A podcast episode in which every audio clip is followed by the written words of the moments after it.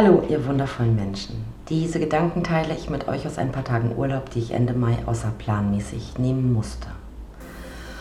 Boah, schon wieder Urlaub, Susan. Du bist ja gar nicht mehr in der Agentur. Arbeitest du eigentlich noch oder machen das jetzt alles deine Mädels? Mein Name ist Susan, ich bin für immer 29 und Versicherungsvertreterin aus Leidenschaft. Unternehmerin mit Herz und Chefin eines tollen Damenteams. Ehefrau und Mutter zweier reizender pubertierender Teenager. Meine kleine, aber feine Versicherungsagentur liegt am südlichen Rand der Lüneburger Heide. Und ich möchte dir meine Geschichten erzählen. Willkommen zu Podcast Folge Nummer 14. Ja, ich musste tatsächlich einmal richtig tief Luft holen und absolut alles ausschalten, um abschalten zu können. Tatsächlich arbeite ich immer noch mehr, als ich geplant hatte. Jeden Tag bin ich circa 10 Stunden in der Agentur. Außer freitags, da sind es nur 5. Und so verbringe ich meine Zeit mit dem Verkauf und der Beratung zu Versicherungsbelangen, kümmere mich um spezielle Anfragen, um mein Damenteam, um ihre Belange und um Weiterbildung. Das Marketing, die Buchhaltung, meine Weiterbildung, netzwerke und die technische Administration meiner Lieblingsagentur. Das macht schon mal oh, 45 Wochenstunden. Aber wenn ich nach Hause komme, habe ich nicht auch gleich Feierabend. Da ist noch dein Haushalt. Da sind meine beiden Lieblingskinder, manchmal noch Hausaufgabensupport und meine drei Hunde. Außerdem bin ich noch mitten in der Abschlussphase meines Fernstudiums. Nebenbei bin ich noch in einige berufliche Projekte involviert, die nicht viel Zeit an sich, aber Zeit zum Nachdenken erfordern. Und so beginnen meine Tage gegen halb sechs und enden eher selten vor 23 Uhr. Immer wieder und mit kürzer werdenden Zeiträumen habe ich mir vorgenommen, mehr an mich selbst zu denken. Auch meine Tage sollten mehr Privatleben und Self-Care-Time haben. Ab und an ist mir das schon gelungen, mehr freie Tage einzubauen. Aber es läuft gut, da darf halt nur nichts in meinem Kalender durcheinander kommen. Anfang des Frühjahrs erreichte mich eine ernsthafte Krankmeldung aus meinem Bekanntenkreis. Schockstarre, ernsthafte Erkrankung, totale Auszeit vonnöten. Familienvater, keine 50. Mein Gedankenkarussell setzte sich da schon in Gang. Anfang Mai dann stand der Mann einer Schulfreundin vor meiner Tür und teilte mir ein Tod mit. Sechs Jahre hatte sie tapfer gegen den Krebs gekämpft und doch verloren.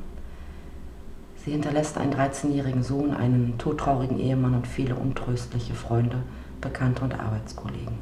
Sie wurde nur 40. Ihre Beerdigung hat mir dann den Boden unter den Füßen endgültig weggerissen. Wie oft nimmt man sich Dinge vor, die man machen möchte? Treffen mit Freunden, Ausflüge oder eben Zeit für sich selbst. Selbstfürsorge ist da das Zauberwort. Und wie oft ertappe ich mich selbst dabei, schon wieder viel zu viel gearbeitet zu haben. Und du? Wie oft bist du schon daran gescheitert, lieber Zuhörer? Am eigentlichen Geburtstag meiner viel zu früh gestorbenen Mom dann auch noch die Todesnachricht des Keyboarders meiner Lieblingsband. Ob und wie es mit ihnen weitergeht, steht in den Sternen ob diese Musikepoche für mich endet auch. Mein ganzes Leben war und ist diese besondere Band Musik gewordener Ausdruck meiner Gefühle. Hm. Gut, dass das hier ein Podcast ist. Ähm, die Tränen, die mir die Wangen herunterlaufen, könnt ihr nicht sehen. Und meine Gefühle und Gedanken mache ich fast immer, noch immer, nur mit mir selbst aus. So eine emotionale Folge werdet ihr also kein zweites Mal hören. Was hat das alles mit der kleinen, aber feinen Versicherungsagentur zu tun? Eine ganze Menge. Ihr kennt mich inzwischen so gut, dass ihr wisst, wie wichtig mir die persönliche Absicherung ist. Wichtiger als jede andere Versicherung für Sachwerte, die man so einkaufen kann. Die Absicherung der Familie, der Kinder, der eigenen Beisetzung oder Gelder für den Fall, dass man an einer schweren Krankheit leidet, um, um sich alternative Heilmethoden einkaufen zu können oder einfach nur um letzte Wünsche zu erfüllen.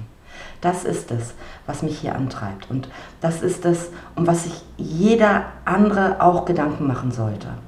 Und leider ist es noch genauso, dass viele das ganz weit von sich wegschieben. Ich werde nicht krank, ich sterbe nicht.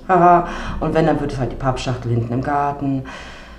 Ich ertrage das echt nicht mehr. So leichtfertig, so naiv, so blind kann man doch nicht durchs Leben laufen. Aber ich will gar nicht immer motzen und meckern. Vielmehr interessieren mich die Gründe, warum ein Familienvater es nicht für nötig hält, einen Zehner im Monat in die Hand zu nehmen, um Geld für den Falle seines Todes beiseite zu legen. einen Zehner. Das ist ein schnelles Fast-Food-Mittag, meinetwegen auch eine Schachtel Zigaretten und garantiert nur ein Bruchteil des neuen Handys, das er sich alle zwei Jahre gönnt. Ich habe es noch nicht verstanden. Vermutlich werde ich einfach mal ganz provokant beginnen zu fragen, ob es die Familie nicht wert ist. Oder offen nach den jeweiligen Gründen. Vielleicht finde ich ein Muster, ähm, um es auch irgendwie für mich verständlich zu machen. Wie viel Geld einem die eigene Gesundheit wert wäre, erkennt man doch leider immer viel zu spät. Auch ich war vor ein paar Jahren wirklich schwer erkrankt. Geändert habe ich leider nicht so viel, wie ich mir damals geschworen hatte. Und die Einschläge, die mich diesen Monat Mai begleitet haben, verhallen bei uns allen doch immer viel zu schnell, als nachhaltig irgendwas im Kopf zu ändern. Ein Freund sagte letztens zu mir, eigentlich bräuchten wir solche Reminder täglich. Also nicht jeden Tag eine Horrornachricht, aber einen Reminder Luft zu holen, um sich eine Auszeit zu nehmen. Nur wie recht er doch damit hat, auf den Körper und den Geist zu hören, um gestärkt weiterzumachen. Was lerne ich aus dem schwierigen, zurückliegenden Monat? Ich muss noch viel gezielter, viel penetranter, viel deutlicher mit allen Kunden in meinen Termin darüber reden. Über alle möglichen Arten der Kommunikation, über alle möglichen Ebenen, damit meine Botschaft auch endlich von allen verstanden wird. Und zum anderen mehr zu leben, mehr zu machen, mm, was mich glücklich macht. Mehr von allem, mehr Dinge, die ich noch nie gemacht habe, bevor alles endet. Meine Bucketlist ist im Kopf. Ich fange dann mal damit an. Und so beginne ich mit etwas, das ich vor hm, drei Jahren nie freiwillig gemacht hätte. Ich fahre Mitte Juni freiwillig mal ein ganzes Wochenende ohne Familie, dafür mit gut 1000 Arbeitskollegen und Kolleginnen nach Berlin zu einem Wochenende, in dessen Mittelpunkt ein Fußballturnier steht, das alle zwei Jahre von einer anderen Regionaldirektion ausgetragen wird. Und tatsächlich freue ich mich drauf.